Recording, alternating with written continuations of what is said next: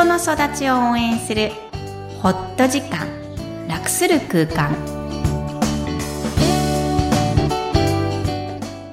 皆さんこんにちは、声ラボの岡田です。こんにちは心理師のみきこです。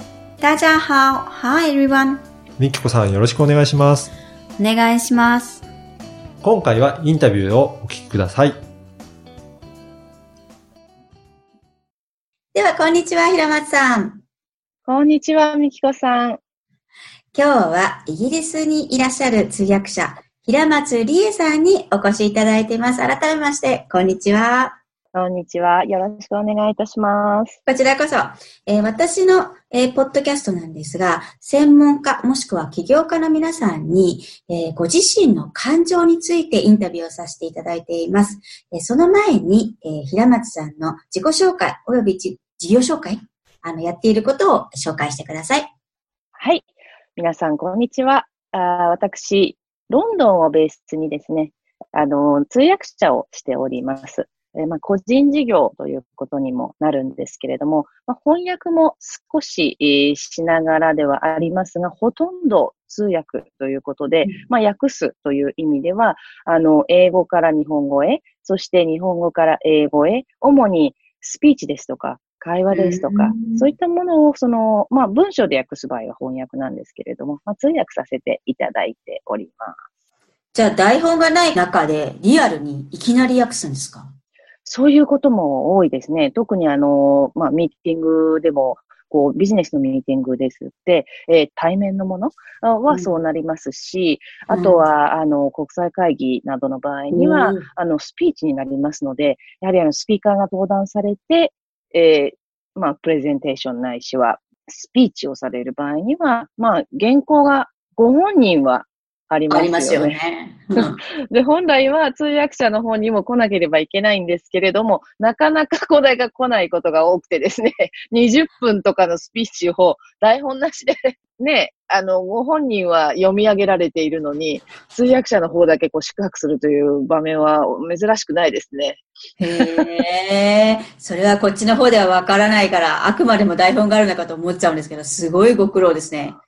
いやー、これが、やはり私よりもうんとうんと上手い人なんかは、あの、それでもかなりの、おこう、ペースというか、日本語も乱れずについていけるんですけれども、なかなかそこまでいかなくてですね、えー、やはり、まあ、よくて、英語なら英語のお台本、台本というか、台本ではないですが、スクリプトが来て、それをこう目で追いながら必死で訳すとかですね。あの日本語の場合は、一つよろしくお願いしますみたいなことを言われるとさ、どうやって訳そうかな。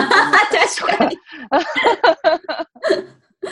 うわあじゃあもう、とっさの判断がすごい臨機応変に必要なんだなって、訳すこと以上にあるのかなとお察ししますが、そんな平松さんのお仕事を通じて、えーご自身の感情、もしくは生活から感情について普段感じていらっしゃることをぜひ紹介ください。あはい。感情ですね。感情とは私は、こう、まあ、なくては生きられないもので、人間が機械ではない証まあ、機械がどんどん進んできて、あの、AI だとか、ね、あの、機械学習とかある中で、人間にはあって絶対に機械にはないものというと感情かなと思っています。うん。うんうんあとは、あのーまあ、怒りとか、付き合い方を身につけることが必要なものでもあり、悲しみもそうかもしれません。あのー結構これを自分の中で増幅させてしまうと、あのー処理するのが難しくなるしうん、人付き合いという面でも支障をきたすんではないかなと思いますね。あのーうん自分自身の、私も、こう、時として、当然、あのー感情に流されてしまったり、しま、しまい、うんか流されてしまうというか、しまいそうになることは、やはりありますよね。うんはい。で、また、あのーまあ、考え方次第で、うん。例えば、うーん、まあ、悲しみっていうのが力になるのかわかりませんけど、例えばはい怒りはい。とか、嫉妬とかも、はい。捉え方と使い方次第では壁にもなる。大概壁というふうに捉え捉えられていると思うんですが、ええええ力にもなるんじゃないかな。うんうん、おっしゃる通りです。うんはい、はい。ような気がするんですよね。それで、まあ、あのーまた感情って目に見えるとか触れるものではないだけに、はい。あのー熱くなったり冷えたりもする。うんしうんうん。うん。で、自分の中で、元々の温度よりもさらに熱くしたり、熱くなっていってしまったり、逆に冷めていってしまったりする気がするんですよ。はい、はい、はい。うんうん。っていうことを、やはり、あそういう性質がある。感情ってそういう性質があるっていうことを知っていくだけでも、うんうんううんん。あの、付き合い方が変わるのかなと思ったり、それは対お客様であったり、対自分であったり、対、えーパートナーであったり、友達であったり、これはみんな同じですね。で、また自分のコンディションも、その日のコンディションとかによっても、このキャパシティってすごくこう変わる気がする。キャパシティですか？うーん。えーどのぐらいこう、うん、れ冷静に見られるかっていうんですか？うんうんうんうん。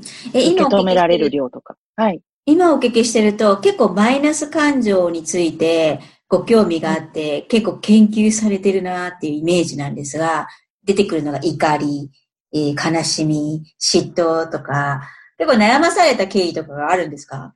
あります。あります。未だにです。本当に。ですよね。ありますもうそうです。はい。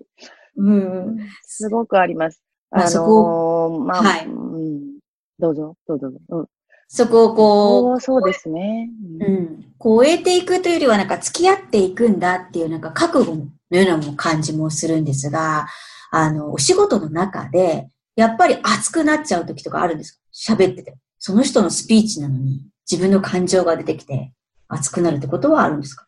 その、ああ、そのスピーカーさんに心が重なった時に、より強く感じて、こう、相手のものだったのが自分のものになって、あの、話、伝えることができるときはいいと思うんですね。うん、特にうんうんうんいいお話であれば。はいはい。えっ、と、そうでないところですと、それこそ、その、まあ、えっ、と、カウンセラーの方が外国の人で、日本人の、おこれは患者とは言わないんですよね。なんていうクライアント？場合は。うんクライアント、あ、クライアントとの間に、あの、通訳で入った場合には、あうん、本当にそういう気持ちがこう流れて、たくさんこう表現されて出てくるところをい入ってしまうと、その後でどっと疲れるようなこともありますし、かといって、やはり通訳の仕事という意味では、うん、あの、基本的には中立性が大切なんですね。なので、えー例えば交渉で A という、うんまあ、側と B という側がいたとしたら、A にもよらないし、B にもよらない中立っていうのあ、が基。本的には大事なんですけれどもね。はい。でまあ人間ですからね、感じてしまうっていうところをどこまで出していいかっていうのはすごい悩みどころ。我々臨床心理士もそうなんですけど、でもなんかもう出しちゃえっていう時もないですか、もういいや、自分も出しちゃえみたいな。そういうのはないですか？抑える。あのですね、二つあって、えっ、と、相手の気持ちをすごく乗せて伝えなければいけない。メッセージってそうかなと思ってるんですね。例えば今、今申し上げたような、そのクライアントさんがいらして、カウンセラーがいらして、その間に私が入っている時も、結局、その、クライアントのお話を伝える時とか、うん、は結構こう、まあ、クライアントかカウンセラーかって言ったら、クライアントさんの方が感情的になることが多いですね。うんうんうんっていうか、まあ、大概そうです。そうですね。それをやはり過不足なく気持ちの面でも、うん温度も、あの、伝えるっていうのが、そこまでできて通通訳だと思うので、うんそこはもちろん、んこう、どんどん入るんですけれど、うん自分自身の通訳者としての立場は中立。うんこの人おかしいんじゃないのと思ったりとか、この人の言ってることって変だなとか、そういうことは入れちゃいけないです。うんうん、やっぱそうですよね。評価基準は入れないってことですよね。ああ、嬉しいです。ですね、なんか、そうですね。はい。カウンセラーと同じなんだなと思って聞かせていただきました。そうなんですね。そうです。じゃあ、平松さん、最後になるんですが、平松さんにとって、感情とは何ですか？ご質問させてください。感情とは、水のようなものである。うんえー、なくては生きられないシーン。かといって、ありがたみを忘れがち。うーん、なるほど。それから、はい水は氾濫することもあり、うん、ね、氾濫することもありますし、付き合い方を身につけることが必要。水は低気に流れるので、容易な方に流されてしまいやすい。けれども、同時に、そう、停滞すると濁ってしまう、腐ってしまうので、感情もそうかなと思っています。あと。ごめんなさい、あと2つある、あと2つある。だけ言ってもいいですか？どうぞ、どうぞどうぞ。あの、そう、水ってどんな形にもなる、どんな器にも入ると思うんですけど、はい。うん、それだけ柔軟性があるので、感情も考え方次第で、障害とか壁にもなるけれども、起爆剤とか力にもなるかもしれない。で、やっぱり自分の感情は客観視が必要。でも人の感情は自分のこととして、やっぱりこう相手の立場に自分を重ねて、こう想像力を働かせて、こうより理解する自分のものにできるように感じられるようにする努力も必要かなと思います。わーって感じですね。